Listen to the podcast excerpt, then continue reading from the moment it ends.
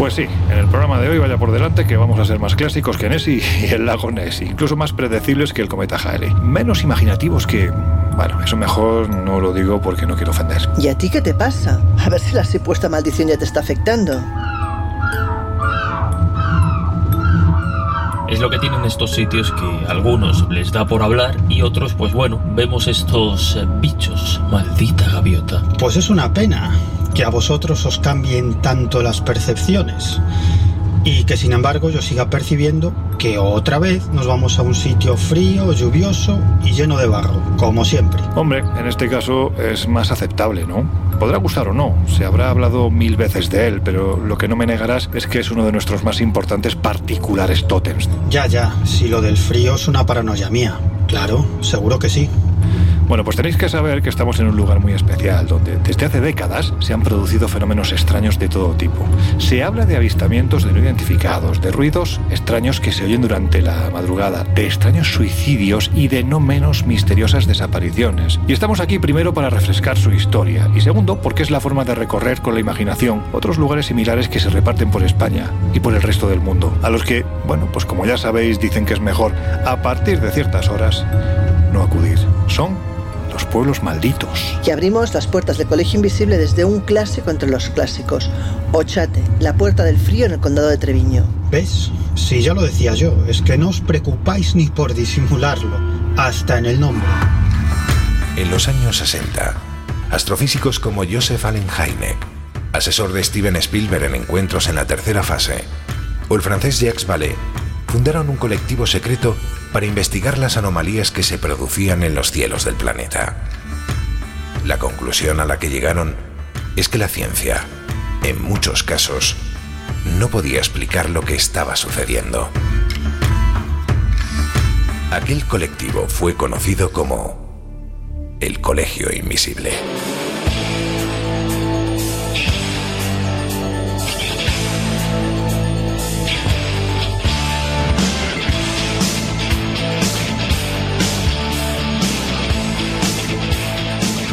El Colegio Invisible, con Lorenzo Fernández Bueno y Laura Falcó en Onda Cero.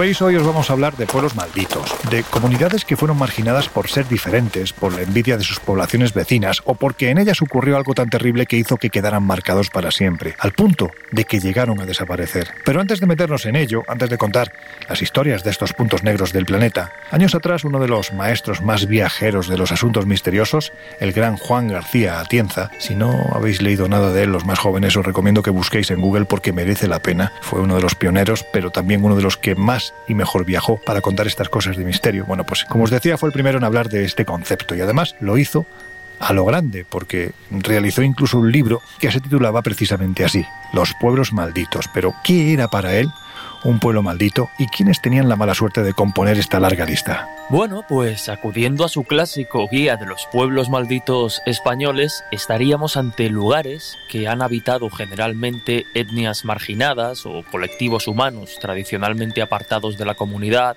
despreciados, temidos, perseguidos. Habla también de discriminación social o religiosa, por la que sus gentes han sido señaladas como diferentes. Ejemplo vivo, o ya pasado, dice Atienza, de un recóndito sentimiento racista que el ser humano lleva arraigado en el fondo de su alma. Pero estos lugares malditos o marginados habrían constituido para sus gentes una especie de reserva étnica o religiosa o social que poseía su propio lugar preciso en el espacio geográfico. Reconoce Atienza que de estos lugares, lo ignoramos en el fondo, todo, entre otras cosas porque ninguna prueba documental puede ya darnos, seguramente, la clave última y definitiva de su identidad. En definitiva, los lugares malditos serían zonas muy concretas, casi sin excepción, que guardan una relación no explícita, pero sospechosamente próxima al hecho de la marginación de sus habitantes. No sería tierra corriente ni moliente, sino espacios de unas particulares características, naturales o humanas, o ambas a la vez. Dice además Atienza que para conocerlos no basta con visitarlos como un turista medianamente curioso, Conviene entrar en ellos, ver, oír, oler y tocar. Así que vamos al lío. Bueno, pues esta es la visión más antropológica. Los malditos, por sus costumbres, por su aislamiento o por ser diferentes en definitiva. Otra cosa son los motivos que se argumentan para convencer a unos y otros por qué el lugar en el que nos encontramos ahora también lo es. Sinceramente no sé cuántas veces he hablado de este pueblo. Muchas, pero no me canso. Tampoco de visitarlo, porque a pesar de desmentidos, añadidos, exageraciones alrededor de lo que ocurre, o críticas, que de todo hay, bueno, pues tiene algo algo que no se palpa pero que se percibe. Está situado en el corazón del condado de Treviño, en un triángulo extraño, porque pese a pertenecer geográficamente a la provincia de Vitoria, en realidad estamos en tierra de Burgos. Hoy día no es fácil acceder a él. Desde Vitoria partimos por una comarcal vieja hasta San Vicentejo, y el enclave que aparece a lo lejos ya vemos que es especial, porque está como abrazado por las montañas. Es el esqueleto de lo que queda de Ochate, pero aún así surge evocando abandono y sobre todo leyendas y misterio. Ya nadie recuerda, porque nadie vive para hacerlo, los tiempos en los que despertaban la envidia de aldeas vecinas como Ajarte o Imiruri. Años atrás se decía que este suelo estaba maldito desde el mismo momento de su fundación, porque su historia, su historia pasada, aparece llenita de desgracias. Hablamos de supuestas epidemias que se ceban con sus habitantes, de desapariciones misteriosas, de extrañas muertes de quienes se atreven a investigar lo que allí ha ocurrido. En fin, que para entender el porqué del interés que despierta entre quienes disfrutamos con esto de los misterios, yo creo que lo mejor es que nos remontemos a los inicios de su historia, que aunque parezca mentira, pues no es demasiado antigua. 24 de julio de 1981. A ver, Laura, ¿qué ocurrió ese día? Pues verás, eh, Ochate empieza a interesar a los amantes del misterio a raíz de unas fotografías que realizó Prudencio Muguruza, que era un empleado de la Caja de Ahorros de Vitoria, y la realizó precisamente pues, el día que estás comentando, el 24 de julio de 1981, pues en Ochate. Y en esas fotos lo que se veía era un ovni, lo que pasa que, bueno, que esas fotos siempre fueron sospechosas de ser un fraude. Aunque es verdad que, tal como dijo el diario ABC cuando las publicó, nunca pudieron demostrar que lo fuera. ¿Qué le ocurre a Muguruza? Pues según él cuenta, recorría las cercanías de, ese lugar, del despoblado Chate, cuando de pronto pues su perra empieza a ponerse muy nerviosa.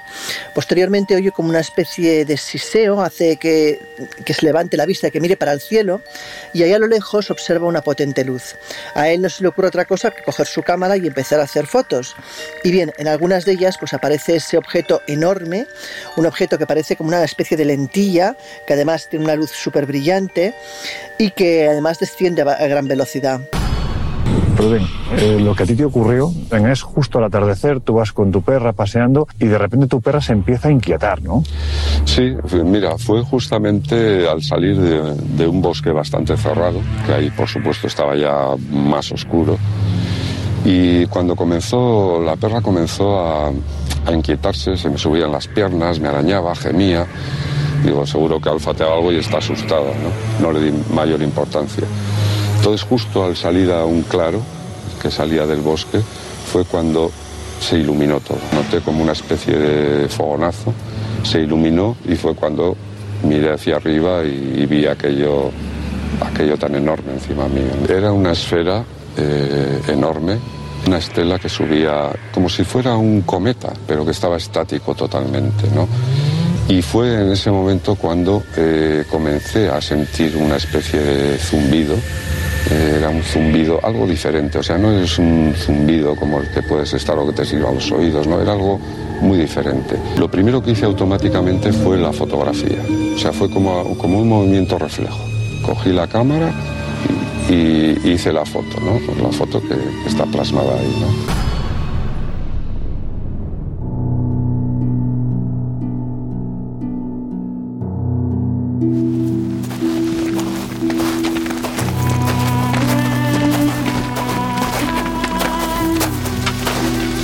Bueno, la historia mm, es conocida, y además es muy larga de contar, Pero lo interesante del tema es que es a partir de ese momento que de la noche a la mañana pues Ochate pierde su anonimato y la gente empieza pues a venir a Ochate a investigar y empiezan las historias de todo, de ovnis, de nieblas espesas, de desaparecidos, de aparecidos extraños, de seres eh, que bueno que dicen que, que, no son de este mundo, etcétera, todo tipo de visiones y como no, psicofonías. Psicofonías. Ahora iremos a ellas porque merece la pena recordarlas, ya que forman parte de la historia de lo raro en, en, España. Pero antes, Miguel, si te parece, vamos a la historia más antigua de Ochate. ¿Cuándo se coloca aquí la primera piedra y qué ocurre en siglos posteriores? ¿Por qué? Porque hay quien incluso habla de maldición, ¿verdad? Bueno, las primeras referencias a este pueblo las encontramos en la Edad Media. Y según escribió en su libro Enigmas sin resolver el periodista Iker Jiménez, el primer nombre por el que se conoce esta población es el de Coate, que algunos han querido traducir como Puerta de Arriba. Así parece que se conocía este pueblo al menos desde 1134, porque en ese año hay una referencia a Goate dentro de la nómina de San Millán. Y en este documento se describe a Goate como una aldea muy pequeña de tan solo unos 15 habitantes. Unas décadas más tarde se construye la famosa torre, que es la única construcción antigua que sigue en pie hoy en día en Ochate, pero a partir de ahí deja de haber referencias escritas a Ochate o Goate. No se sabe si porque no existen, porque no se han encontrado o porque se perdieron para siempre. De todas formas, de esta época son unas hileras de tumbas que rodean al pueblo son tumbas de pequeño tamaño, así que debieron albergar los cuerpos de niños pequeños o de gente de muy baja estatura. Y así siguió la cosa hasta mediados del siglo XVI. De hecho, según lo que sabemos por los datos históricos, a mediados del siglo XVI Ochate estaba totalmente despoblado. Y así siguió durante bastantes siglos, hasta que en el siglo XIX la prosperidad económica que alcanzó el condado de Treviño hizo que Ochate renaciera de sus cenizas, convirtiéndose, paradójicamente, en el lugar más poblado de toda la comarca. Y es precisamente en esta época de esplendor cuando empezó a tomar forma la supuesta maldición que persigue a esta población, a Ochate, porque en tan solo unas décadas Ochate se convirtió en el epicentro de numerosas epidemias que acabaron diezmando a la población. Por ejemplo, en 1860 se extiende la viruela, que solo respeta a 10 personas. Todos los demás habitantes de Ochate acaban falleciendo a causa de esta epidemia de viruela. Pero aún no se habían recuperado de esta cuando cuatro años después el tifus se propaga por Ochate y como consecuencia pues el pueblo quedó totalmente abandonado. Pero ya sabes que dicen que al ser humano le pierde eso de tropezar varias veces en la misma piedra. Así que Ochate no tarda en repoblarse. Pero en 1870 sufre otra epidemia, esta vez de cólera. Y ya no hubo más que hacer, porque la gente salió en desbandada de Ochate. Muchos pensando que alguna clase de maldición azotaba a esta localidad. Parece que el pequeño cementerio de Ochate no daba abasto para enterrar a todas las víctimas del cólera, así que se decidió enterrar a la mayoría de los fallecidos en la vaguada que hay en el centro del pueblo. Como os comentábamos, los primeros años de la década de los 80, Ochate, bueno, pues pasó a ser una especie de templo al que acudían los amantes del misterio, formando reuniones en las que se daban cita a cientos de personas. De aquellos tiempos, por fortuna, apenas quedan reminiscencias de fin de semana. Hay que decir que las masificaciones que dejaban en el lugar, toneladas de basura, pues bueno, ya no se producen. Y aún así, los pastores de la zona, hartos de tanta visita, no suelen poner buena cara cuando se encuentran con forasteros. Así que si alguien tiene la feliz idea de venir hasta aquí, que tenga mucho cuidado, que no es el primero o la segunda que salen corriendo. En fin, que volviendo al lugar. A lo lejos podemos ver lo que queda de la vieja torre de la iglesia, que es, el, en cierto modo, es el punto neurálgico de este enclave maldito. Para llegar hasta ella hay que atravesar un campo verde en el que todavía hay varias casas, o más bien lo poco que queda de ellas. El silencio, que únicamente es roto por el silbido del viento. ¿Qué deciros? La verdad es que despierta cierta nostalgia. Y es que Ochate es bello porque la ruina, en cierto modo, al menos eso es lo que yo pienso, también lo es. Y aquí nos habla de su trágica historia. Ochate, la puerta del frío. Laura, en esta iglesia, como decíamos anteriormente, se han producido fenómenos que todavía hoy se debaten entre la polémica y la incomprensión, ¿verdad? Pues sí, como dices, en el corazón de la aldea vemos la torre de la iglesia consagrada a San Miguel Arcángel y es el punto de hecho más enigmático de todo el enclave. Aquí se han vivido todo tipo de episodios, algunos muy extraños y lo que sobre todo destaca son las psicofonías, algunas de ellas sorprendentes, un tema que además ya hemos abordado en el Colegio Invisible que pues suele gustar bastante. Los estudiosos de esta materia pues, le dan bastante credibilidad. Dicen, de hecho, que tienen muchos visos de ser auténticas. Entre otras cosas, porque además quien las ha obtenido, que es un gran amigo del Colegio Invisible, es Alfredo Resa, que por aquel entonces, pues hablamos de hace casi 30 años, era técnico de sonido de Radio Victoria. Es decir, que primera no tenía ningún interés en obtener esas psicofonías, no era la misión que llevaba entre manos, pero aparte sabía distinguir perfectamente lo que era una interferencia o cualquier otra eventualidad de lo que era una grabación de aquel estilo que no tenía nada que ver. Miguel Galerón, que es el que hizo la primera psicofonía, llegó a la torre, puso el magnetofón a nivel del suelo, fue en el mes de enero de 1987 y ahí se, recogió la famosa ya eh, palabra, ¿no? La niña diciendo cándora, pándora o también cámpora, que puede ser en euskera, fuera de aquí, ¿no? Fuera.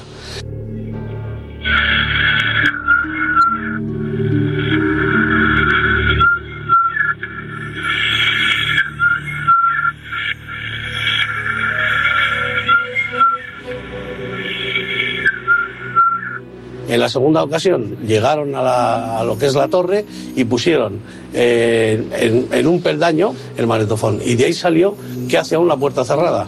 Tú eres técnico de sonido. Yo entiendo que eh, las psicofonías son demasiado claras, pero ¿no existe la posibilidad de que puedan ser explicables desde un punto de vista puramente físico? a las horas que se hicieron, a las horas que se hicieron las psicofonías, era imposible, imposible, y, además que estaban delante, eh, que, sean sonidos eh, lejanos. En el caso de que hace aún la puerta cerrada, además se nota que es una señora que ya viene hablando, no se le entiende nada, de repente dice que hace aún la puerta cerrada.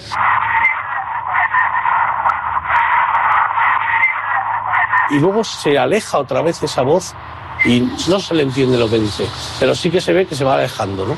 No sé, no puedes decir, no pasó nadie por allá, y menos una señora a esas horas, eh, pues era, la madrugada, ¿no?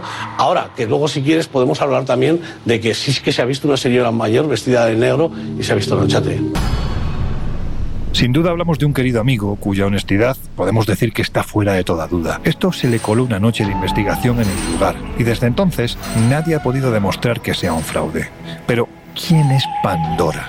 ¿Acaso lo que decía realmente era Campora, que traducido del euskera significa fuera? ¿La puerta cerrada? ¿Por qué? ¿Tiene algo que ver con el significado de Ochate? Ahora lo seguimos contando.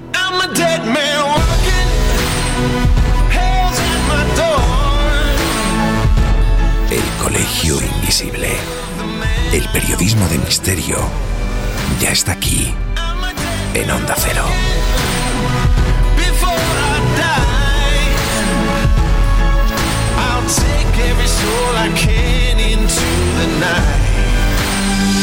Kill till I die.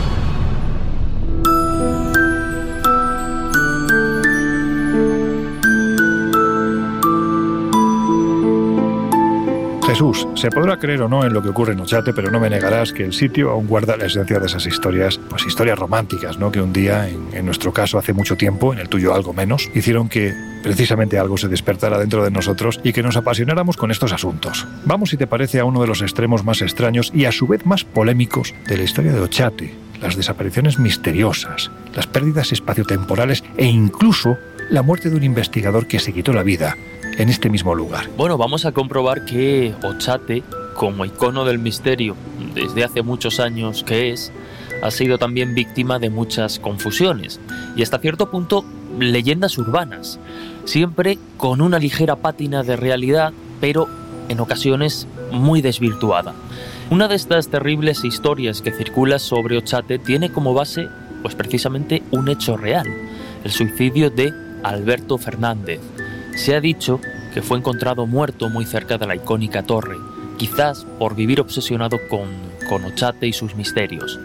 Hemos hablado con el investigador Enrique Chazarra, autor de libros como Los 20 mejores expedientes X del País Vasco, colaborador de programas como Cuarto Milenio y conocedor al detalle de, la historia de, de Ochate. Y bueno, esto es lo que nos cuenta al respecto. En cuanto al suicidio de un investigador que según se cuenta, eh, una vez más, de manera muy popular, vamos a decirlo así, relacionado con, con Ochate, pues la historia dice que eh, este investigador está obsesionado con el misterio de Ochate hasta el punto que acabó suicidándose entre las ruinas del, de la aldea abandonada. ¿no? La investigación respecto a esta historia, una vez más, nos dice que no fue así. Al contrario, sí es cierto que una persona relacionada con un grupo de amigos que iban asiduamente a Ochate, acabó suicidándose, pero en Vitoria, por una serie de problemas eh, personales, por una serie de problemas familiares. Se suicidó en el garaje de su vivienda conectando una goma del coche, del tubo escape al interior del coche, pero eh, no estaba ni mucho menos obsesionado con el tema de Ochate. Eh, probablemente fue a Ochate en alguna ocasión, pero no era un investigador obsesionado con, con el pueblo. Y el suicidio pues no ocurrió en, en, el pueblo de Ochate, como se ha dicho más de una vez, sino que ocurrió en, en Vitoria, en, en, el domicilio, por, por temas, como digo, totalmente totalmente ajenos al, tema de, de, Ochate. Ochate se ha visto envuelto también por una serie de extrañas desapariciones. Por ejemplo, pues se ha dicho la del cura Antonio Villegas. En el año 1868 fue visto por última vez junto a la torre. Aunque bueno, investigadores del lugar como Julio Corral pues aseguran que en realidad mm, simplemente se marchó, se fue a otro país. Eh, de hecho hay argumentos que, que así lo avalan. También está, por ejemplo, la, la, niebla que con su espesura oculta la población y que, bueno, pues décadas atrás, hace ya algunos años, hizo que varios carros blindados del cuartel militar de Araca, que, bueno, pues realizaban prácticas concretas en el lugar, perdieran la noción del espacio. Pero escuchemos lo que nos cuenta Enrique Chazarra con respecto a las desapariciones. El tema de las desapariciones supuestamente misteriosas en Ochate, pues siempre se relaciona sobre todo con un caso por el cual un vecino de la zona cuenta la historia popular que desapareció entre las ruinas de Ochate. Y realmente investigando este caso, sí es cierto que hay una persona que desapareció de un pueblo que está cercano al condado de Treviño, en la localidad de, de Marquínez, pero que realmente no ocurrió en, el pueblo de Ochate ni tenía que ver nada con Ochate. Esta persona eh, residía en este pueblo de, de, Marquínez y un buen día, digamos, eh, desapareció. Estuvieron buscándole por toda la zona montañosa de, de esta zona de Álava y no encontraron, no le encontraron por, por ningún lado. ¿no? Entonces es una desaparición eh, bastante misteriosa porque no se llegó a encontrar, pero había que matizar bien que esto no ocurrió en el condado de Treviño ni tampoco en, en Ochate, sino que ocurrió en esta localidad, como digo, cercana a la zona. Y por otro lado, también hay supuestas desapariciones de personas que no han sido, digamos, documentadas de ninguna manera, que desde mi punto de vista forman más parte de la leyenda de este caso que se ha tergiversado y se ha exagerado, extrapolándolo a otras supuestas desapariciones que, bueno, que nunca se dan nombres y apellidos o, documentación que de alguna manera las acredite. No hay duda, como estáis comprobando, de que Ochate pues tiene ganada la fama de lugar maldito por motivos más que sobrados, reales, imaginarios, en fin, de todo hay. Entre otras cosas, porque, bueno, Tal y como señalaba Atienza, ninguna prueba documental puede ya darnos seguramente la clave última y definitiva de su identidad y misterio. Pero antes mencionábamos los fenómenos de desorientación que comentaban los militares del cercano cuartel y efectivamente mmm, sucedía y en una época además en la que Ochate apenas tenía fama de lugar maldito, no era tan popular como, como es ahora, ni circulaban tantas leyendas alrededor. El investigador Enrique Chazarra ha podido hacer sus pesquisas con respecto a este fenómeno de los militares y esto es lo que nos cuenta. Sí que habría que destacar una serie de experiencias vividas por el ejército a finales de los años 80. Resulta que cerca de, de, Ochate, el ejército español hacía maniobras de orientación, eh, hacía maniobras con sus soldados y acampaban en un pueblo del condado de, Treviño. Entonces, por la orografía y la geografía de, Ochate, pues eh, entre las ruinas del pueblo de Ochate eh, hacían maniobras de estas características. Entonces, hasta donde yo he podido, llegar investigando, hablando con soldados y gente del ejército que en aquella época estaba eh, dentro de, del ejército, como digo, pues resulta que eh, sí es cierto que sin conocer, y esto es un poco lo que le da a este, a este testimonio un valor un tanto insólito, ¿no? Que sin conocer la historia de Ochate, eran años en que todavía no se había divulgado todo este icono del misterio que hoy en día conocemos, ¿no? Entonces, sin esa documentación, información un poco, vamos a decir, preconcebida de, de la zona en donde estaban, pues sí que cuentan una serie de pérdidas de, de soldados, desorientaciones de los soldados en las maniobras, en lugares aparentemente muy, muy sencillos, eh, con gran visibilidad pero que de repente tanto aparatos tipo brújula se desorientan como las propias personas. Entonces, bueno, son situaciones un tanto curiosas que sí que se dan en, el pueblo de Ochate y que, como digo, bueno, pues pueden tener un valor un tanto significativo porque todavía eh, Ochate no era ese icono del misterio tan famoso ¿no? que hoy en día conocemos.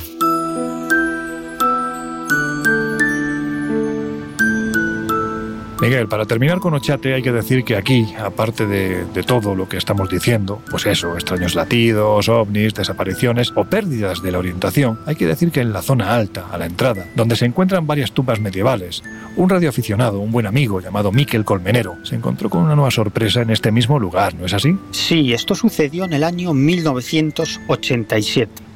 Nuestro protagonista, Miquel Colmenero, decidió acudir a Ochate una noche con un grupo de amigos, con la intención de hacer una pequeña investigación e intentar grabar alguna psicofonía. Todos, o buena parte de ellos, eran jóvenes radioaficionados. Y Miquel, que tenía conocimientos de sonido, se llevó una grabadora, micrófonos, una pequeña mesa de mezclas, su cámara de fotos, en fin, varios aparatos. Vinimos un grupete de, de amigos, radioaficionados, el resto del grupo vino caminando hacia el pueblo, no, yo me quedé en la, parte de, la necrópolis, donde estamos ahora. De momento, pues nada, todo bien, las comunicaciones bien, yo llevaba la emisora en el coche, ellos llevaban walkie-talkies y hubo un momento pues que empezamos a oír pisadas de que alguien se acercaba. La sorpresa pues era que vimos que eran un poquito muy altos, tenían mucha altura, en la oscuridad de la noche. Se les notaban unas franjas más claras a la altura del pecho, abdomen, y al encender las luces del coche mm, no había nada.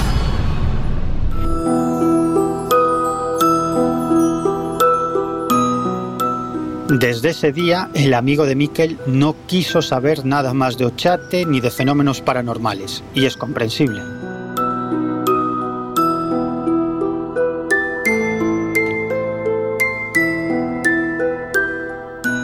Se quiera o no, como decía hace unos minutos, Ochate forma parte de la lista que cada vez es menos larga de misterios que cuando niños hicieron que nuestros ojos literalmente hiciesen chiribitas. ¿Sabéis por qué? Pues porque su historia, trágica, terrible, misteriosa, nos hizo soñar. Porque historias como las de Ochate, se crea o no en ellas, nos siguen haciendo soñar décadas después.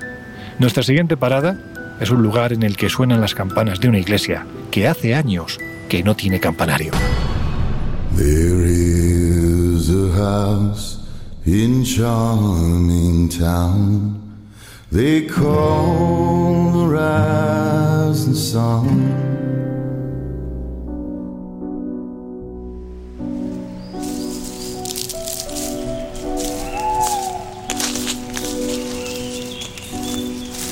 También hemos estado en nuestro siguiente destino y como ocurre con estos lugares considerados malditos, y aunque parezca una paradoja, la belleza de los entornos en los que fueron levantados es que es extraordinaria. Lo que ocurrió allí fue terrible.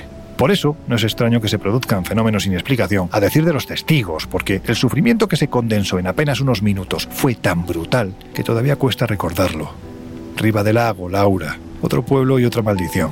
Vayamos si te parece a lo que ocurrió el 9 de enero del año 1959.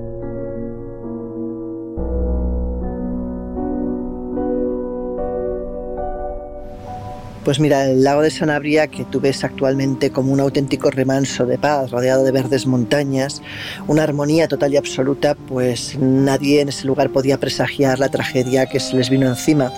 Y es que la presa del pantano cedió y las aguas pues arrasaron todo lo que encontraron a su paso.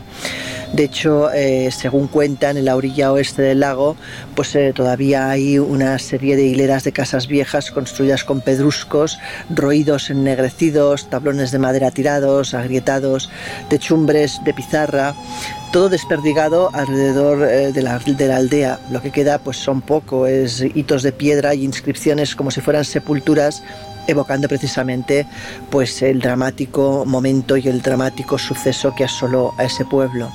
De hecho, esto ocurrió entre las 2 y las 3 de la madrugada del viernes 9 de enero de 1959 y pues imagínate, el caudal realmente anegó la totalidad de las viviendas y muchos de los aldeanos pues tuvieron que salir corriendo a medianoche desnudos o semidesnudos, algunos de ellos trepando a las copas de los árboles o, incluso a la torre del campanario intentando salvarse, intentando gritar a los demás que se pusieran a salvo. Desde luego fue una auténtica tragedia. Los animales, la mayoría de ellos murieron ahogados y 144 personas desaparecieron eh, de, la, de, la, faz de la tierra, vamos. Lo que hizo además que luego el pueblo pues acabara siendo un pueblo de luto durante muchísimos años. Fue realmente algo espantoso y como recuerdan algunas de las vecinas de la zona, pues recordarlo la verdad es que para ellos todavía es angustioso. Una vecina cuenta que su madre y ella, por ejemplo, se salvaron porque una de las paredes de su casa estaba construida sobre una roca y eso evitó que entrara más agua y que se ahogaran. Pero fue una auténtica tragedia. Espantoso es poco. Os invito a que busquéis en San Google las fotografías de la tragedia porque solo así nos podremos hacer una idea de la dimensión de la misma. Además, hay que decir que hoy día la presa sigue en su sitio con sus muros, bueno, pues mostrando el lugar en el que se produjo la rotura y dio comienzo la catástrofe. Pero en fin, que además hay que decir que hay un investigador español que ya ha pasado en varias ocasiones por el Colegio Invisible y que años atrás realizó un fantástico reportaje para la ya legendaria revista Enigmas sobre este asunto. Y llegó a encontrar una serie de leyendas que hablaban de una supuesta maldición, ¿verdad? Pues así es. El investigador Antonio Luis Moyano, que ya se va convirtiendo también en uno de los compañeros habituales de alguna forma de, del colegio, colaborador, bueno, pues de, de, de, revistas como Más Allá, Año Cero y también en su momento de la revista Enigmas, donde publicó, como decías, un reportaje sobre esta cuestión. Así que le he pedido que nos cuente esta leyenda. Y como Moyano es un personaje un tanto particular, pues eh, he de decir que, que, no tiene un móvil adaptado a, a, estos tiempos, no tiene WhatsApp obviamente, así que bueno, ha cogido su grabadora, así lo ha decidido él, y, y, nos ha hecho una breve crónica de las leyendas que circulan con respecto pues a la tragedia de Riva del Lago. Pues en la provincia de Zamora, donde hoy se encuentra el pueblo de Ribadelago, hay una leyenda que se refiere pues a un pueblo, un pueblo que nunca existió, que recibe varios nombres, tanto Villaverde de Lucerna como Valverde de Lucerna. Y a este pueblo años ha, pues llegó un peregrino de poblada barba, largos cabellos, que iba llamando a las puertas de las casas pues pidiendo alguna limosna. Como nadie abría la puerta y nadie le daba ni siquiera un trozo de pan, el mendigo avanzó hasta el centro del pueblo, clavó su bastón, la tierra se agrietó y empezó a emerger un enorme torrente de agua que inundó el pueblo de Villaverde o Valverde de Lucena. Hay una leyenda asociada y es que en las proximidades del, del, lago de Sanabria, cuando uno se acerca en la víspera de la noche de San Juan, si agudiza el oído, todavía puede escuchar el triste tañir de las campanas de la vieja iglesia de este pueblo fantasma, este pueblo que nunca existió. Lo curioso de esta leyenda por una ironía del destino y es que se anticipaba a un futuro que iba a ocurrir años más tarde y es que la madrugada del 9 de enero de 1959 una tragedia mm, de características muy similares a las descritas en esa leyenda afectó al pueblo de Ribadelago, porque la presa de un pantano se rompió y tenemos que imaginarnos ese torrente de agua del que nos hablaba la misma leyenda, pues ese torrente de agua, por desgracia, absolutamente real, inundó el pueblo de Ribadelago Viejo y cegó la vida de 144 personas, que era casi pues un tercio de la población, con el drama añadido de que solo se pudieron rescatar 28 cadáveres. Yo tuve ocasión hace ya varios años para un artículo para la revista Enigmas de hacer un pequeño reportaje sobre Riva del Lago y me entrevisté con varias mujeres ancianas que ya no solo era su testimonio, sino que todavía en sus rostros estaba escrita la tristeza, la amargura de esa noche trágica ese 9 de enero de 1959 en el que el pueblo de Riva del Lago desapareció anegado por las aguas de la misma manera que lo hizo ese pueblo fantasma que nunca existió de Valverde de Lucena. Incluso hay testigos que, como os decíamos hace unos minutos, aseguran que las campanas de la vieja iglesia, que hay que decir que permanecen sumergidas desde que se produjo la catástrofe, en ocasiones lanzan, bueno, pues un lastimero tañer en esa fecha tan señalada, la fecha que recuerda el momento en el que se produjo la catástrofe. Si estas historias, sean ciertas o no, sirven para recordar algo que jamás debería volver a ocurrir, bienvenidas sean. Además, sinceramente yo prefiero pensarlo así, para, entre otras cosas, bueno, pues seguir disfrutando del lugar.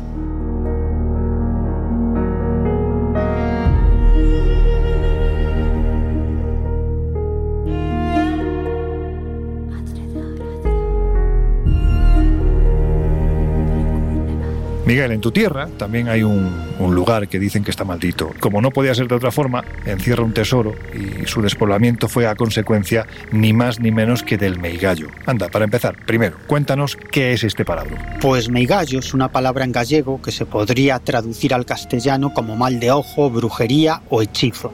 Aunque es cierto que en la cultura popular gallega el meigallo va mucho más allá que un simple hechizo o una brujería. Y según la tradición, este mal puede contraerse principalmente por la ingesta de una bebida preparada por una bruja. Tiene que tratarse de una bebida muy especial, una bebida que abre al cuerpo, es decir, que predisponga a esa persona a ser poseída por un espíritu maligno. Otra forma de provocar el migallo consiste en dejar un huevo embrujado en un campo sembrado que pertenezca a la persona a la que se quiere provocar el mal. También es posible que no intervenga ninguna bruja y el espíritu actúe por su cuenta, poseyendo al individuo que desde ese momento queda meigado, es decir, víctima de un meigallo. Y una fecha muy especial para provocar el meigallo es en la mágica noche de San Juan. Y en este caso, el elemento más empleado es la leche. Si una bruja, cuenta la tradición, lava sus partes pudendas con leche y luego consigue que alguien beba ese líquido, ese alguien acaba enmeigado. De hecho, la tradición manda cerrar las puertas y ventanas de la casa en la noche de San Juan y también cualquier agujero, porque en esa noche mágica las meigas pueden encoger y pasar por cualquier agujero para dejar en la casa esa leche embrujada. Y llegados a este punto, supongo que te estarás preguntando cómo se sabe que alguien ha sido víctima de un meigallo. Y si no te lo estás preguntando, me da igual porque te lo voy a contar de todas maneras, o sea que te aguantas. Bueno, las manifestaciones más comunes del enmeigado son convulsiones, parálisis, fuertes dolores de cabeza, falta de visión en un ojo, insomnio y lo típico, ataques ante la presencia de objetos religiosos, de agua bendita o de una hostia consagrada.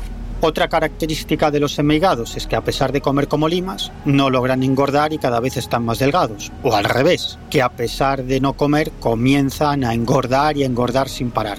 En cuanto a la forma de quitar el megallo, lo mejor es que lo haga un cura empleando el ritual católico del exorcismo. Y dice la tradición que cuando el cura logre expulsar al mal de esa persona enmeigada, hay que tener un animal al lado para transmitirle ese mal. Porque que el mal salga de tu cuerpo no quiere decir que ese mal se desvanezca, sino que buscará a otro ser vivo para poseerlo y atormentarlo. Y si tienes al lado a un animal, pues ese será el receptor del mal. Ni que decir tiene que el animal terminará muriendo a los pocos días o semanas. Y para finalizar, un aspecto interesante.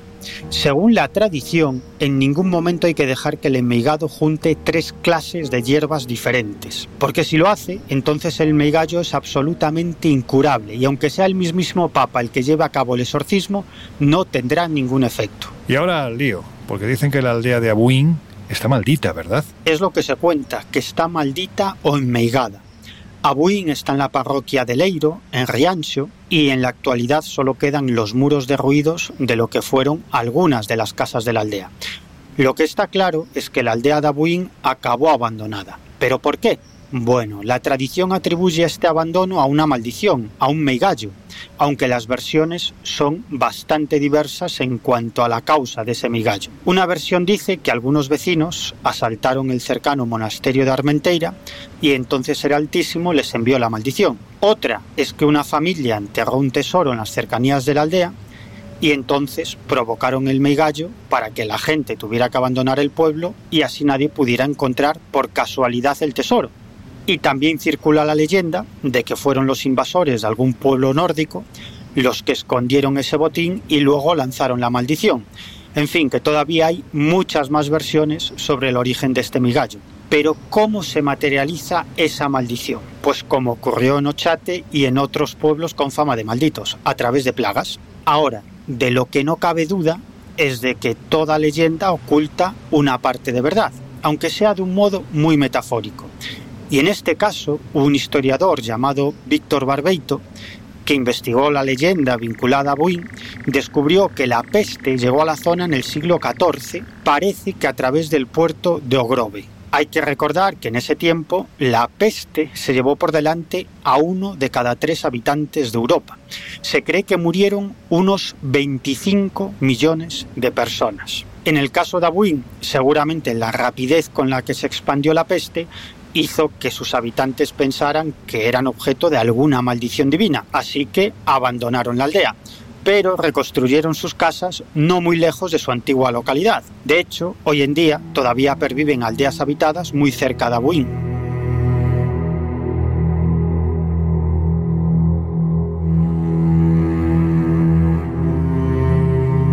Antes de dejar España para buscar otros lugares de este tipo más allá de nuestras fronteras, los motivos para una maldición pueden ser variados y hace siglos uno de los más extraños era que así lo determinase la propia Iglesia, al punto de llegar a excomulgar no a una persona sino a toda una población. Y eso es lo que ocurrió precisamente en Trasmoz, Zaragoza, un pueblo que se encuentra a la vera del Moncayo. ¿Pero qué fue lo que ocurrió? Pues al parecer se decía que la presencia de brujas en la región fue real. De hecho, según asegura Alfredo Orte Sánchez en su libro En claves de leyenda, estas brujas eran tan demoníacas que incluso sacrificaban bebés pues para prolongar así su juventud y que además disfrutaban pues provocando todo tipo de desastres, desde lluvias torrenciales, estilizando parejas jóvenes o incluso pues llenando los campos de langostas. También cuentan de la época una historia muy curiosa que es el párroco, el párroco perdona, Mosén Gil, el limosnero, que este hombre intentó exorcizar todo el pueblo, pero que en cuanto las brujas se dieron cuenta de esa intención, le enviaron pues a su sobrina Dorotea, una muchacha pues muy, muy guapa y muy atrevida, que con sus encantos aplacó esa necesidad de excomulgar a nadie. También es verdad que, todas las historias que cuentan de brujería son muy exageradas, como muchas de historias parecidas de la época, ¿no? Y que en realidad, eh, según dicen, el asunto real para, para, hacer que creciera esta leyenda era mucho más banal de lo que nos podemos imaginar, porque por lo visto teníamos a un personaje que era el sacristán Tarazona Blasco Pérez, que este hombre vivía a mediados del siglo XIII en el interior de la fortaleza que que corona el pueblo, y este hombre resulta que se dedicaba a falsificar moneda. Y claro, ¿qué pasaba? Pues que el abad más cercano eh, del, monasterio de Veruela empezó a enterarse del asunto y estaba un poco molesto, veía que las cosas estaban yendo un poco de madre. Cuentan que evidentemente para Tarazona pues lo más fácil que era que la gente creyera la llegenda de las brujas y que tuvieran un poco de miedo de entrar en el pueblo, de manera que ahuyentaba a los posibles curiosos de sus quehaceres, ¿no? Pero bueno, la cosa fue cada vez a más y llegó un momento que apoyándose todas esas acusaciones de brujería, pues las autoridades eclesiásticas decidieron excomulgar a todo el pueblo. Y de hecho lo curioso del caso es que continúa así pese a haber pasado pues 700 años como nos podemos imaginar, ¿no? De hecho ningún papa se ha atrevido a levantar esa excomunión y de todas maneras, aunque nos pueda parecer mentira, la cosa fue todavía más allá porque cuentan que otro abad, convencido de que los lugareños pues no estaban muy inquietos por esa excomunión, decidió ir más allá todavía y lanzar encima una maldición sobre el pueblo. Y para hacerlo más oficial, leyeron el Salmo 108 del libro de los Salmos, que dice lo siguiente: Danos tu ayuda contra el adversario, porque es inútil el auxilio de los hombres. Con Dios alcanzaremos la victoria y Él aplastará a nuestros enemigos. Bueno, poco después, además de decir este salmo, cubrieron con un velo negro la cruz que todavía permanece en la entrada del pueblo, pues todavía intentando convertirlo en maldito, ¿no? En intentarlo, pues condenarlo todavía más si cabe. La historia de Trasmoz fue tan conocida que atrajo la mirada del escritor romántico más importante de todos los tiempos. Hablo, claro está, de Gustavo Adolfo Becker, que pasó un tiempo en el cercano Real Monasterio de Santa María de Veruela, cuya abadía inicial fue levantada en el siglo XII, ni más ni menos que por los monjes del Cister. Por tanto, si detrás de esta obra se encontraba la orden fundada por San Bernardo de Claraval, os aseguro que es probable que la elección no fuera para nada casual. La cuestión es que con los años dicho monasterio se convirtió en el centro administrativo de la comarca, por lo que todos los pueblos de la zona le debían pleitesía espiritual, pero también económica. Salvo Trasmoz, cuyos habitantes parecían empeñados en encrespar un día sí y otro también los nervios del abad, que veía cómo estos, bueno, pues iban alejando de la doctrina y lo que era peor, no contribuían a que las arcas de la iglesia fueran más y más suculentas. En fin, que volviendo a Becker, aquí escribió sus cartas desde mi celda, en las que, entre otras cosas, relataba cómo eran las brujas de Trasmoz. Si os parece, voy a coger un momento el, el, libro porque merece la pena que os lea textualmente lo que dejó escrito Becker. Decía así. Los sábados, después de que la campana de la iglesia dejaba oír toque de las ánimas, unas sonando panderos y otras añafiles y castañuelas, y todas a caballo sobre escobas, los habitantes de Trasmoz veían pasar una banda de viejas, espesas como las grullas, que iban a celebrar sus endiablados ritos a la sombra de los muros de la ruinosa atalaya que corona la cumbre del monte porque hay que decir que brujas, demonio y castillo han estado desde hace siglos muy ligados, ¿verdad? Pues no es de extrañar que el castillo estuviera asociado a ritos y a aquelarres, porque de hecho la leyenda cuenta que fue levantado piedra a piedra por un mago llamado Mutamin y que este hombre para poderlo construir solo en una noche se encomendó al demonio, es decir, hizo un pacto con el, con el diablo para que le ayudara a construirlo. Y así fue, pero a cambio el demonio le pidió que se le rindiese culto entre aquellos muros. Y entonces a partir de ese momento pues se celebraron aquelarres. Cuenta, de hecho, en los textos Gustavo Adolfo Becker lo siguiente, dice, aquel que tiene por cimientos pizarra negra de que está formado el monte y cuyas vetustas murallas, hechas de pedruscos enormes, parecen obra de titanes, es fama que las brujas de los contornos tienen sus nocturnos conciliábulos. Bueno, entre todas las brujas de la época de Trasmoz hubo una que destacó especialmente. Hablamos de Tía Casca, una mujer desaliñada que vestía de negro y que además infundía un terror tremendo entre sus vecinos porque decían de ella que era capaz de echar el mal de ojo a cualquiera que quisiera o incluso de, de hacer enfermar a la gente, ¿no? Entonces la gente realmente pues, le tenía pavor. Lo que ocurre que en el año 1850, después de un tiempo de bastantes infortunios y de muy malas cosechas, deciden condenarla, deciden detenerla y bueno, la gente se vuelve loca y directamente la empujan y la lanzan por el barranco abajo donde, como os podéis imaginar, pese a ser bruja, muere. Dicen que entonces todos los que participaron en el, en el, linchamiento empezaron a decir que seguramente la hechicera regresaría para vengarse y para vagar por esos alrededores, que cualquiera que se acercara pues ese barranco podía perder la vida. Fue tal la leyenda que incluso Becker también la recogió en el siguiente texto. En ella fue despeñada la señora en cuestión y al ser rechazada por Dios y por el diablo, su alma vaga por ese camino y mediante engañosos sonidos, unas veces con lloros de niño, otras con gruñidos de lobo, atrae a los ingenuos caminantes para que, con su seca mano, despeñarlos por el barranco. Bueno, pues como podemos ver, eh, la tradición está muy bien recogida, ¿no? El caso es que, bueno, según cuentan incluso pues, los pastores de la zona, la gente evita pasar por ese trozo, tienen miedo a que realmente pues, esa profecía o esa leyenda se cumpla. Y, y, bueno, y sortean precisamente pues, el precipicio para no tener que pasar por ese tramo.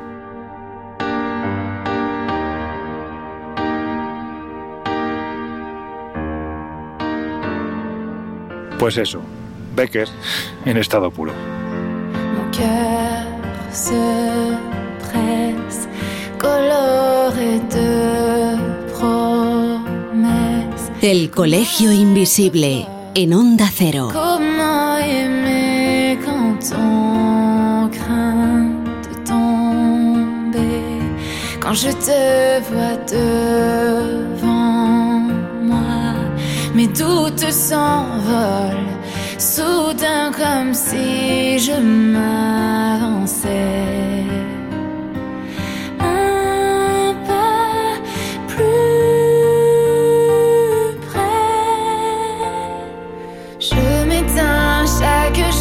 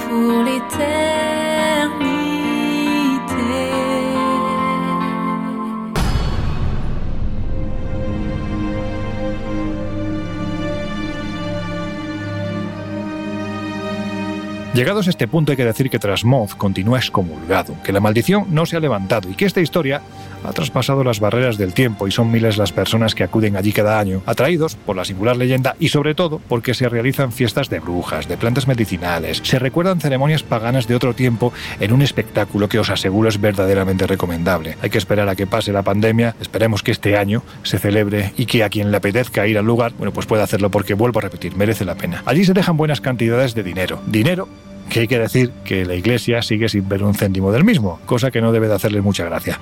En fin, otro de esos lugares que quedó maldito en el pasado y que hoy día es un punto de los más solicitados, pero también de los clausurados por la policía, todo hay que decirlo, por la cantidad de gente que se daba, bueno, pues allí cita para intentar llevar a cabo experimentaciones con lo paranormal. Hay que decir que hay sitios que son privados y que uno no puede acceder por mucha pinta, en fin, pues siniestra que tenga. Esa es la isla de Pedrosa, en Cantabria. ¿El motivo de su maldición? Bueno, pues se lo hemos preguntado a uno de nuestros invisibles favoritos, el escritor y director de Nueva Dimensión Cantabria, Juan Gómez, que antes nos va a hablar de la función que tuvo este enclave hace décadas. Porque es posible que ahí podamos rascar alguna sorpresa y sobre todo algún argumento para empezar a entender el porqué de su historia. Pues la función inicial del Sanatorio de Pedrosa se remonta a principios del siglo XIX, en concreto a 1834.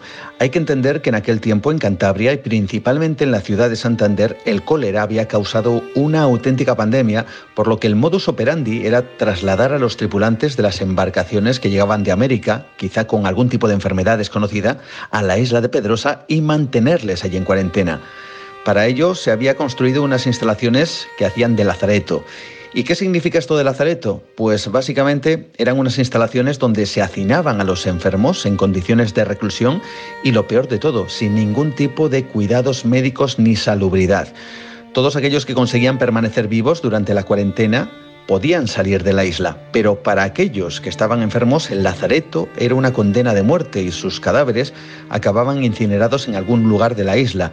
Bien, pues así estuvo funcionando durante 80 años, por lo que se cree que fueron cientos los muertos que jamás salieron de allí, hasta que en el año 1914 las instalaciones finalmente se reformaron para convertirse en un sanatorio infantil para tratar principalmente enfermedades óseas y, o tuberculosas, ¿no? Por lo que, de alguna forma, ese halo de muerte jamás abandonó aquella isla. Por otro lado, hay investigadores que afirman que en el lugar se cometieron pues, todo tipo de barbaridades, incluso involucran a los médicos en extrañas operaciones que, según dicen, causaban la muerte a los enfermos.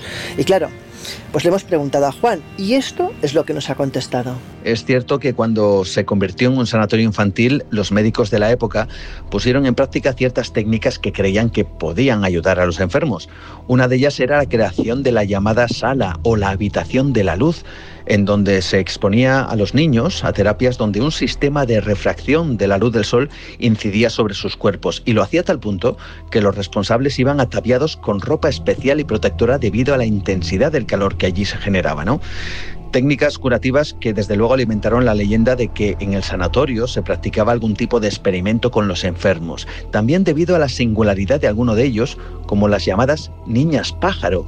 Estas eran dos hermanas con extrañas deformidades en su rostro que hacía que sus facciones recordaran a las de un ave, así que los vecinos creían que habían sido víctimas de algún tipo de experimento, lo que provocaba el temor, ya no solo de que allí se pudiera realizar algún tipo de práctica extraña, sino también el temor a encontrarse con estas niñas.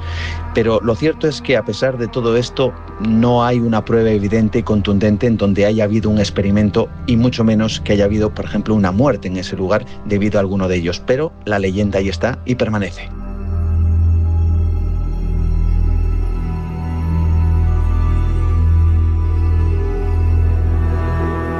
Pero vengamos al presente, cuando el lugar quedó abandonado, porque desde entonces la manifestación de fenómenos extraños, también misteriosas luces, presencias e incluso psicofonías hicieron, como os decía hace unos minutos, que cada fin de semana se juntaran en el lugar decenas de personas para llevar a cabo experimentaciones de todo tipo y claro, bueno, pues tuvo que intervenir la policía. Pero sobre los sucesos previos que allí se produjeron, nos habla nuestro querido amigo Juan Gómez. Pues la historia, llamemos paranormal del Sanatorio de Pedrosa, es relativamente reciente.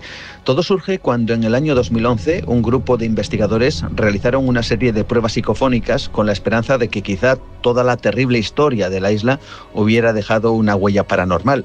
Lo que sucede es que siempre, según estos investigadores, la cosa fue mucho más allá de unas simples voces.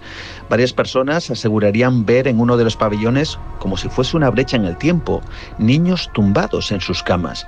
Pero es que los otros miembros de ese grupo de investigación llegaron a asegurar que desde la planta de abajo del edificio se oía un auténtico tropel de pasos y gritería de niños, llegando incluso a observar a alguno de ellos vestido con lo que calificaron de ropa antigua y acompañados por una enfermera.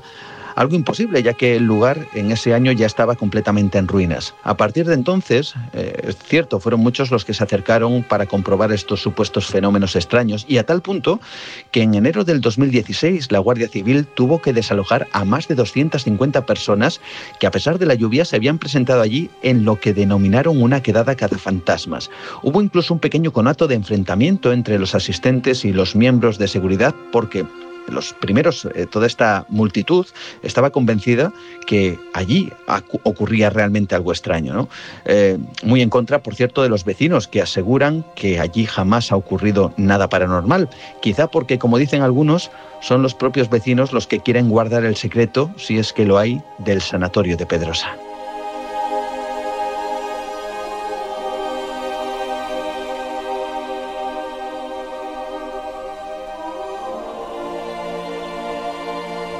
Jesús, vamos si te parece a dar un salto fuera de nuestras fronteras, porque si hay una desaparición masiva de un poblado que hizo que durante décadas se hablara del lugar como un sitio maldito, ese es ni más ni menos que el de los Inuit de Angikuni, en Canadá. ¿Quiénes son y qué ocurrió? Bueno, pues hay que remontarse al año 1930 a, a, un pueblecito situado junto al lago Angikuni, en Canadá, no sé si lo pronuncio exactamente bien, y allí se cuenta que desaparecieron cerca de 1.500 habitantes eh, inuit de este pueblo. Bueno, la escena, tal y como se describía, era desoladora. Lo contaba un vendedor de pieles, Joe Labelle, que bueno, pues eh, cuando pasó por las cercanías de este pueblecito, cerca del lago Anjikuni, pues le llamó mucho la atención el hecho de que apenas hubiese movimiento, que apenas hubiese actividad decidió entrar a echar un vistazo y como digo, la, fotografía, la imagen que se encontró debió de ser como mínimo impactante, porque todo indicaba que eh, allí había vivido gente hacía relativamente poco y que la vida no solo se había parado, sino que sus protagonistas habían desaparecido por completo. Y a partir de aquí comienza el relato clásico de esta clase de desapariciones, ¿no?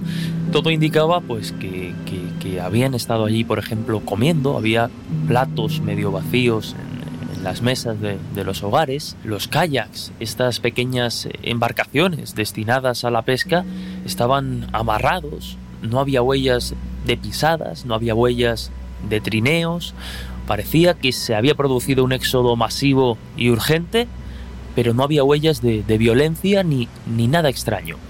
Bueno, es una historia realmente extraña, misteriosa, pero que sin embargo eh, pues no tiene una base real y, podríamos considerarla una leyenda urbana, ya que según la propia Policía Montada de Canadá, eh, que, se convierte en parte fundamental del relato al investigar todo esto y no encontrar una explicación después de darse la voz de alarma, desmintió haber hecho una investigación de este tipo, pero es que encima añadía que, bueno, ellos nunca se han encontrado y considerarían casi imposible una población tan eh, populosa Tan, con tanta gente, más de mil habitantes, en una zona tan remota cuando las poblaciones que, más inuits eh, se han contabilizado como mucho tendrían 200 personas. Las patrullas, los tramperos, como se dijo, los, misioneros de, la zona tampoco habían escuchado nunca hablar de este pueblo, ni, ni existe ningún tipo de, de relación económica o social documentada y hay que decir que solo existe un recorte de prensa que de alguna forma avala y condena esta historia o la transforma en una leyenda urbana. Y es un artículo firmado en el Danville Bee, firmado por Emmett Kelleher en el año 1930. A partir de ahí, eh, bueno, pues eh, en 1959 el libro Stranger Than Science de Frank Edwards, un autor muy relacionado al mundo de, los ovnis y la ufología, pues replica esta historia y de alguna forma se populariza y empieza a ser pues también replicada en cine, literatura, artículos, etcétera, etcétera. Oye, una de las explicaciones que dieron los tramperos de la zona, que fueron quienes dieron la voz de alarma, es que esa región era célebre por los espíritus que habitaban sus bosques, que en ocasiones además tomaban la forma de un sanguinario animal también maldito, en este lugar hay que decir que todo está muy maldito, al que llamaban y todavía llaman Wendigo. ¿Qué es este bicho? Bueno, pues como podéis imaginar, eh, como sucede prácticamente con todas las criaturas mitológicas, eh, y más con esta, que ya se ha convertido también en parte de la cultura popular estadounidense, y además, bueno, pues ha sido también eh, víctima de creepypastas y estas cosas y relatos fandom, pues hay muchas versiones, pero si acudimos a lo más antropológico, las leyendas cuentan que el Wendigo fue un gran cazador que se perdió en el bosque y que tuvo que alimentarse con carne humana, por lo que fue castigado y se transformó en este monstruo que bueno pues es descrito con grandes manos con, unas garras enormes muy ágil y que también pues se sigue alimentando de carne humana. Se ha personificado también como como el viento por ejemplo que aúlla y agita las copas de los árboles. Y bueno su forma de actuar sería la de llamar a sus presas eh, por su nombre y cuando la víctima lo escucha no puede resistir un deseo inevitable de correr a las profundidades del bosque y ya perderse para siempre, ¿no? Víctima de, del Wendigo. Se le ha descrito también, como decíamos, como un espíritu de, del bosque, corpulento, con pelo blanco, que se alimenta de musgo y en el fondo, bueno, pues por sus acciones, eh, al final no deja de ser una criatura mitológica maligna. Forma parte del sistema tradicional de creencias de varias de las tribus algonquinas al noreste de, Estados Unidos y, Canadá. Y bueno, y existe la creencia de que los seres humanos, es decir, que cualquiera puede convertirse en ese monstruo si en algún momento de su vida practican el canibalismo o son poseídos por el propio espíritu demoníaco de, de un Wendigo eh, que puede producirse por ejemplo, mediante el sueño. Así que, bueno, como decíamos, este mito se ha utilizado en la literatura, en el cine, en la televisión e incluso más recientemente en los videojuegos. Y que, bueno, pues es utilizado, por ejemplo, por citar un ejemplo popular, en la novela Cementerio de Animales de, Stephen King, donde el Wendigo es la entidad responsable de las capacidades sobrenaturales de esa tierra, de ese lugar maldito que, que protagoniza la, la novela de, del maestro del terror.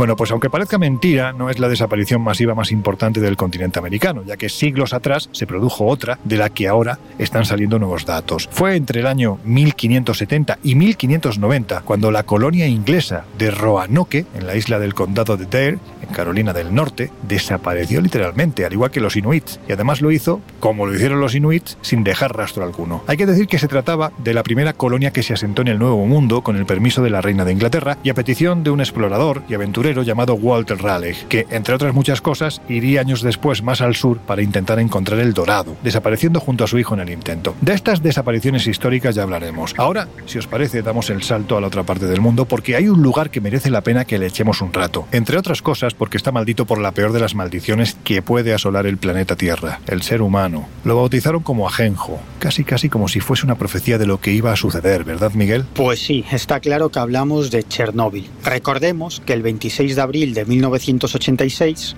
El reactor número 4 de la planta nuclear de Chernóbil sufrió un sobrecalentamiento excesivo y explotó. En apenas tres horas, las autoridades evacuaron a los 50.000 habitantes de Pripyat, que era la localidad más cercana a la central nuclear de Chernóbil. Aún así tuvieron bastante suerte porque ese día el viento no soplaba en dirección a esta ciudad, a Pripyat. De haber sido así, en unas semanas hubieran fallecido la inmensa mayoría de los habitantes de esta ciudad ucraniana, que en ese año de 1986 formaba parte de la Unión Soviética. De hecho, esta ciudad se construyó en 1970 tan cerca de Chernóbil porque la mayoría de sus habitantes trabajaban en la central nuclear o en empleos relacionados con ella. El caso es que a primera hora de la mañana de ese 26 de abril de 1986 y sin previo aviso, cientos de soldados del Ejército Rojo invadieron las calles, obligando a todo el mundo a salir de la ciudad a toda prisa. En la inmensa mayoría de los casos, claro está, en contra de la voluntad de la gente, que no comprendía por qué la echaban de sus casas. Los animales domésticos fueron sacrificados para evitar que alguno lograra escapar de la zona de influencia del accidente y, como digo, las personas fueron evacuadas y en apenas tres horas la ciudad de Pripyat quedó completamente desierta. Y así continúa hasta hoy, porque las autoridades soviéticas establecieron un perímetro de seguridad de 30 kilómetros de distancia de la central de Chernóbil. Desde luego, se trató de un accidente nuclear de una magnitud en cuanto a la pérdida de vidas humanas que no se puede cuantificar, porque esa nube nuclear llegó a muchas zonas de la Unión Soviética e incluso cruzó sus fronteras llegando a diversos países de Europa. En la actualidad, se estima que unos 150.000 kilómetros cuadrados de Bielorrusia, Rusia y Ucrania están contaminados. Y la zona de exclusión de 4.000 kilómetros cuadrados, un área de más del doble del tamaño de Londres, permanece hoy en día prácticamente deshabitada. Víctor Susko, subdirector general del Centro Nacional de Investigación de Medicina de Radiación, con sede en Kiev, capital de Ucrania, dice que el accidente de Chernóbil fue abro comillas, el mayor desastre creado por el hombre en toda la historia. De hecho, los científicos estiman que alrededor de 5 millones de ciudadanos de la antigua URSS fueron afectados por la radiación que generó el accidente. Pero decía antes que los vientos radiactivos llegaron a Europa Occidental. Por ejemplo, en Suecia y Gran Bretaña se registraron altos niveles de radiación y durante años hubo restricciones muy estrictas en la venta de cordero y otros productos ovinos por la contaminación de los pastizales. En ese año de 1986 y durante décadas, las muertes asociadas al cáncer aumentaron enormemente en toda Europa. Se cree que a causa de esos vientos radioactivos de la central de Chernóbil.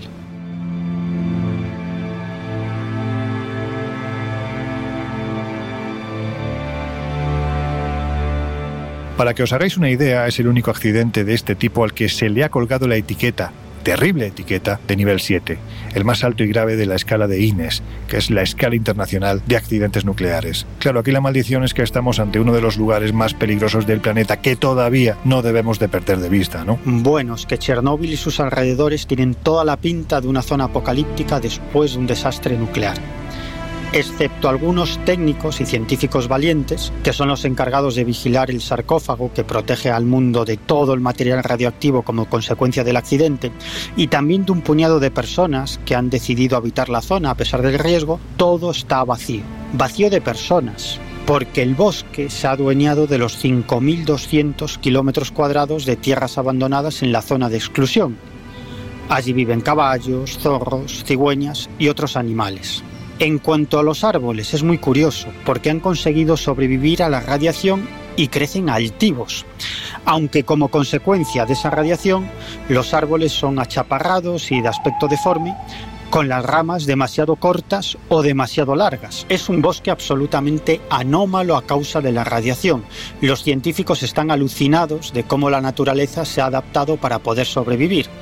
Actualmente, unas 400 personas viven en unas aldeas a varias decenas de kilómetros del lugar del accidente nuclear. Casi todas son personas de avanzada edad, vecinos del lugar que decidieron regresar a sus hogares a pesar del riesgo porque no se adaptaban a sus nuevos lugares de residencia.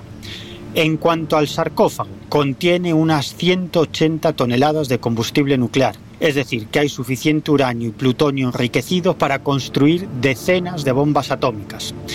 Y hasta después de 20 años, tras el accidente, este sarcófago no tenía nada de seguro, porque ninguna juntura estaba soldada, puesto que los técnicos no pudieron acercarse lo suficiente para hacerlo. Además, varias vigas de la estructura se vinieron abajo, así que un terremoto, un tornado o una nevada más fuerte de lo normal podría haber hundido esta estructura con consecuencias absolutamente impensables. Hoy en día, Parece que el sarcófago es algo más seguro, pero tampoco demasiado, no os vayáis a creer. Ahora mismo la mayor amenaza es el agua, porque el sarcófago tiene más de mil metros cuadrados de grietas y orificios por los que entra la lluvia y la nieve. El agua debilita constantemente la estructura y además se filtra hacia el medio ambiente cargada de contaminantes radioactivos. Y por si fuera poco, el agua puede causar una reacción en cadena, que podría provocar una explosión de vapor que haría estallar el sarcófago, dispersando trozos de combustible y emitiendo a la atmósfera toneladas de fino polvo radioactivo. Y entonces ya la tendríamos liada otra vez. Tendríamos un nuevo accidente, un Chernóbil 2. Laura, hoy día aquí, salvo científicos y militares, no hay nadie más, pero hay quien habla de extraños fenómenos en la vieja ciudad de Pripyat. Pues mira, salvo los científicos que investigan sobre el terreno o militares que lo que hacen es mantener la zona de exclusión libre de miradas, no hay nadie más. De hecho, el lugar es como una especie de cápsula del tiempo y todavía pues podemos ver los símbolos eh, de la época, la hoz y el martillo sobre las casas, la, la propaganda por los suelos de los líderes de aquel entonces, la cartelería del régimen soviético y quizás lo más escalofriante, lo que más inquieta, ¿no? es ver ese parque de atracciones que debería haber sido inaugurado dos días después de la evacuación y que está en silencio todavía con las barquetas de la noria pues balanceándose, ¿no? y que la verdad es que inquieta, como todos los parques de atracciones tiene ese punto un poco macabro. ¿no? Y a partir de ahí pues surgen todo el tipo de historias paranormales. Hay testimonios que hablan de extrañas sobras que recorren toda la ciudad, otros dicen que se oyen gritos en las aulas como si todavía hubieran niños allí, y también hay otro tipo de fenómenos que se han registrado. Recientemente se grabó la ciudad desde un dron, desde el cielo, y al caer la tarde pues se veían unas extrañas luces que eran como si fueran fuegos fatuos recorriendo algunas avenidas del lugar, lo cual desde luego no tiene explicación ninguna. Bueno, pues con la esperanza de que el ser humano aprenda de una puñetera vez que o cuidamos esta inmensa casa en la que vivimos o nos acabaremos yendo a la mierda literalmente, con perdón, con el dudoso honor además de ser la única especie que ha pisado el planeta, que ha provocado su propia extinción, bueno, pues después de esto os dejamos con otra de nuestras esenciales que son un poquito más amables que, que el tema que acabamos de tocar. Todo sea relajar los ánimos. Venga, ahora volvemos. Rising up, back on the street. Did my time, took my chances. Went the distance, now I'm back on my feet. Just a man and his will to survive. El Colegio Invisible. Los jueves de una y media a tres de la madrugada en Onda Cero.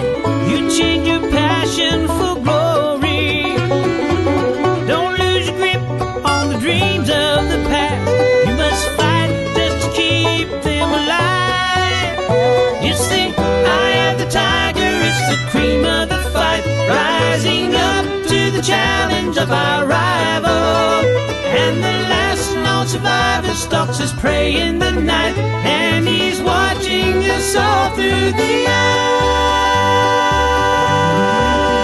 Love the tiger.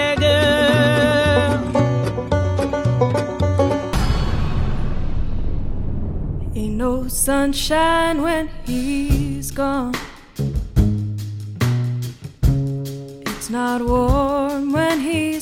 Bueno, pues llegados a este punto no os voy a pedir que me habléis de percepciones, sino de certezas. Desde vuestro punto de vista, ¿hay lugares malditos en base a lo que su propia historia nos relata? ¿O estamos hablando de, una vez más, leyendas, mitos, fantasías, en fin, como queréis llamarlo. Pues eso parece. A mí me cuesta creer en maldiciones, es decir, me parece algo como de otra época y me parece poco creíble, pero en cualquier caso es verdad que los hechos son los que son y es cierto que hay lugares que parece que realmente están perseguidos por una especie de mala suerte, ¿no? Y eso pues no lo puedo cuestionar. Pues acogiéndome a la descripción inicial de Atienza, yo creo que sí, ¿no? Que, los hay y, y los habrá. Y estamos ante lugares además plagados de, leyendas que, se modifican y se magnifican con, el tiempo, pero bueno, forma parte también ¿no? de, la tradición y del patrimonio inmaterial de, los diferentes países. Pero sobre todo, no, podemos olvidar que, bueno, que algunas de esas leyendas pues tienen también una base real y, sustentan de alguna forma pues el mensaje que estos lugares también lanzan. Claro que hay lugares malditos. Chernóbil, del que acabamos de hablar hace un momento, es uno de esos lugares malditos, porque allí sucedió algo absolutamente terrible. Pero también creo que otros lugares tienen fama de malditos, de embrujados, de enmigados, porque así lo cree la gente. Y basta con que exista cierto consenso en que un lugar está maldito para que ese lugar efectivamente acabe estando maldito. Así, cualquier persona que visite ese lugar sentirá extrañas sensaciones, se sentirá observada y si dice que no cree en estas cosas, mucho peor, porque en el fondo sentirá todavía más miedo. Ahora que estoy bastante metido en el mundo de la magia, ya os contaré, creo que debemos tener mucho cuidado con lo que creemos, porque esas creencias pueden hacerse realidad y no somos conscientes hasta qué punto esto es así.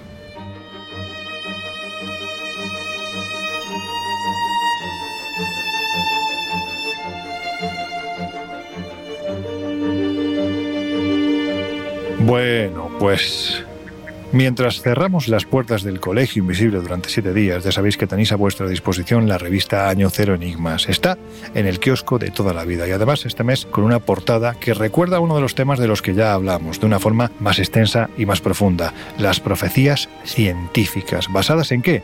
Pues ni más ni menos que las matemáticas, que parecen acertar más que las profecías de toda la vida, las clásicas de Nostradamus, Amalaquías, etcétera, etcétera. Porque aquí están basadas en eventos que ya han ocurrido y los traspolan al presente. Lo tanto, podemos tener una idea más o menos fiel de lo que puede ocurrir los próximos años. Así se hizo en 2010 y así se publicó en la revista Nature y así se ha vuelto a hacer en 2020 para saber qué nos espera en esta década. Esperemos que década prodigiosa y que sean de nuevo unos felices años 20. En fin, que también si queréis entrar en contacto con nosotros sabéis que estamos en el Colegio Invisible, arroba onda y también en nuestras redes sociales, en Twitter como arroba invisible 12 y en Instagram y en Facebook como el Colegio Invisible en Onda Cero. No olvidéis algo más, también tenemos nuestras plataformas digitales, espaciomisterio.com y viajesprisma.com, donde, entre otras muchas cosas, os estamos colgando los eventos online que vamos a realizar. El segundo de este año y más inmediato, una visita al más allá. Vamos a intentar hacer un mapa del otro lado con grandes investigadores como el doctor Miguel Ángel Pertierra, que nos va a hablar de sus años de investigación en el campo de las experiencias cercanas a la muerte, o Miquel Lizarralde, que hoy en día es posiblemente uno de los mediums, perceptores de sensaciones, no sé cómo llamarlo, la verdad, pero es de los más serios que hay y desde luego de los que más resultados están ofreciendo y obteniendo. También en ese evento estarán Miguel Pedrero y Laura Falcó, cada uno hablando de un campo de investigación ligado al más allá. Vuelvo a repetir, además lo vamos a hacer a través de la plataforma Zoom, de tal forma que podréis interactuar no solo con los ponentes, sino también con las mesas redondas en las que vamos a participar, pues eh, gente como Jesús Ortega, José Guijarro, yo mismo, en fin, vamos a estar durante casi tres horas hablando de lo que hay al otro lado de la vida, de lo que es ese mapa del más allá.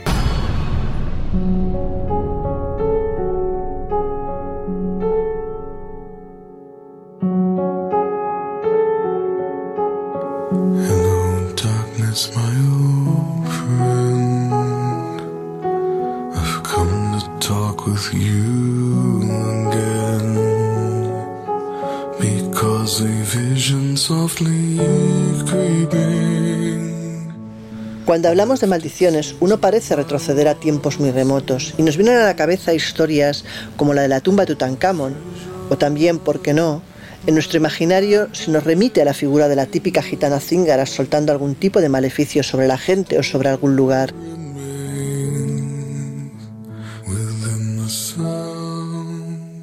Pero no, no hace falta irse tan lejos, ni físicamente ni en la historia, para hallar casos de lugares cuyo devenir en el tiempo parece más propio de una pesadilla que de la realidad.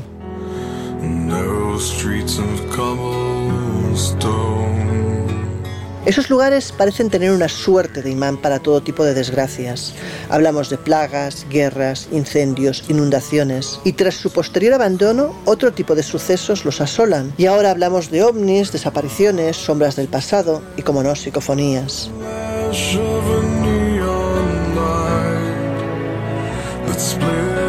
Pero todos estos lugares tienen un hecho en común. Vivir en ellos fue siempre una tarea difícil o casi imposible. Y así muchos sufrieron el abandono por parte de sus habitantes, como en la tras la filoxera, el Mermellar Tras un terrible incendio que asoló toda la zona, Ochate, tras tres pandemias consecutivas que apenas dejaron títere con cabeza, o Belchite, por ejemplo, arrasada y maldita tras la guerra civil.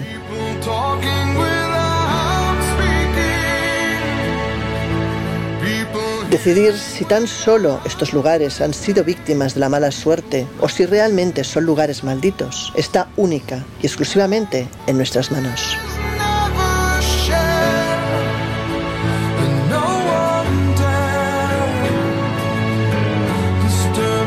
Pues hasta aquí hemos llegado. Laura Falcó, dentro de una semana un poquito más. Hasta luego, chicos. Miguel Pedrero, amigo, un abrazo fuerte. Pues ala, hasta la próxima aventura, chica y chicos. Jesús Ortega, que nos vemos y nos oímos dentro de siete días. En fin, compañeros, vamos a dejar de hablar de estas cosas malditas y extrañas y vamos a ir preparando el viaje de la próxima semana. Un abrazo. Y a vosotros ya os dejamos con José Luis Salas, con sus no sonoras, con todo su equipo y nosotros regresamos de nuevo dentro de una semana. Hasta entonces, que seáis muy, muy felices.